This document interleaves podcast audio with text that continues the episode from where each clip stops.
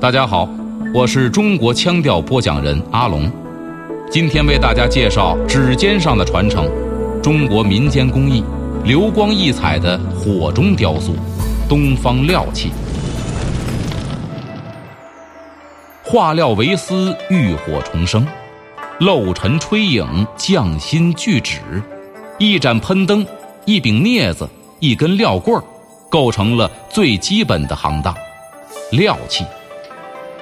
自古以来，就火里求财不容易，火大了也不行，火大了烧塌了，它变形了，你烧它软了。你说你不火，你不烧也不行，你不烧它硬的，你揪不出来。你时间长了，它热胀冷缩，胀一缩炸了，你还得在那里头塑形。你全凭着就一把镊子，就是自个儿都得在脑子里什么样什么样。没有草稿，更没有模具。全靠艺人的即兴创作。耄耋之年的工艺大师，北京料器第六代传人邢兰香，在汇集了很多北京民间老艺人的百工坊里，正认真地烧制着手中的料棒。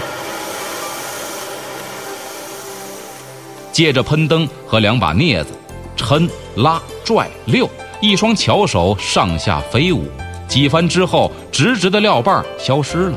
一只造型精巧的中国龙逐渐成型。有人经常把料器理解为琉璃，其实二者还是有一定区别的。从历史上说，为避免流离失所的谐音，琉璃在明代改成料器。在我国明代就以山东博山的料器最为著名，《青州府志》当中记载，当时的料器以土产马牙、紫石为主。法用黄丹、白铅、铜绿，后来博山料器传入北京，经过改良，就成为北京特有的一种手工艺术。从技艺上说，琉璃是将原料融化后浇铸到特制的模具中，一次成型；料器则是将硅酸盐以及其他金属氧化物等原料经过高温融化，拔成各种规格的料棍儿。一人用各色料棍在灯火上烧烤，软化之后迅速捏塑，使用简单的小工具时而拉，时而粘，有时用剪子绞，有时用镊子转，塑造出形态各异的作品，有点像捏糖人儿。一般来说，料器的整个制作过程最短不过十几分钟，最长也不超过一个小时。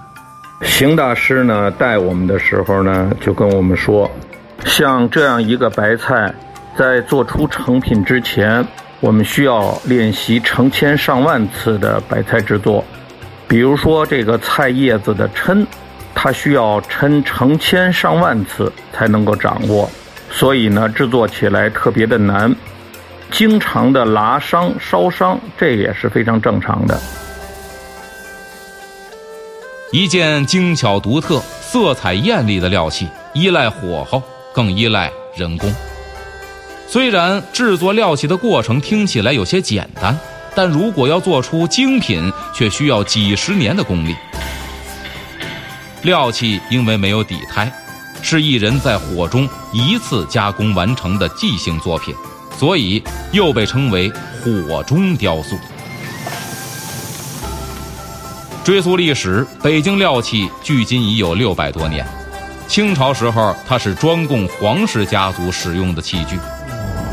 清朝康熙三十五年，北京出现大规模的琉璃厂，后来渐渐流入民间。六十年代，制作料器的北京料器厂经历了拥有八百名工人和技师的鼎盛时期。但是如今，在料器厂的旧址京城百工坊里做料器的，就只剩下邢兰香自己的工作室了。粉的菊花这里头有金子，这玛瑙的这颜色这里头有银子，你没银子它不出这色儿，回不来了。再再做都做不出来，而且又都是以前的好料好工。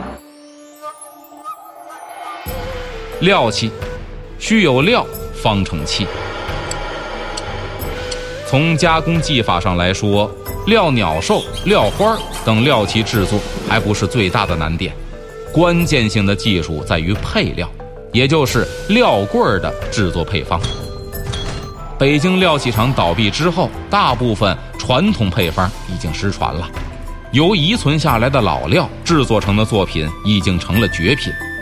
有一对相濡以沫马，是仿芙蓉玉老料制成的。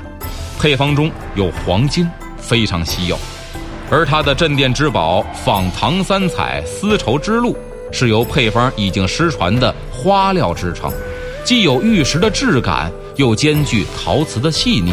很多人想高价收藏，都被他拒绝了。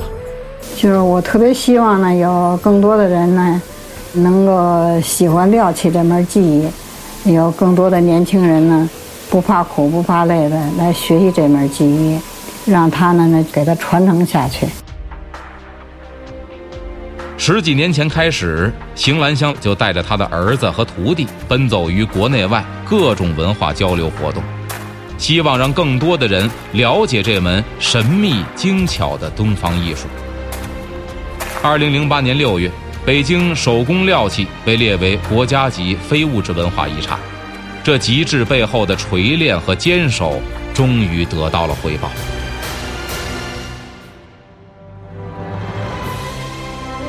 我们惊叹于料器形成的精美时，还需要继续探究它传承的精髓。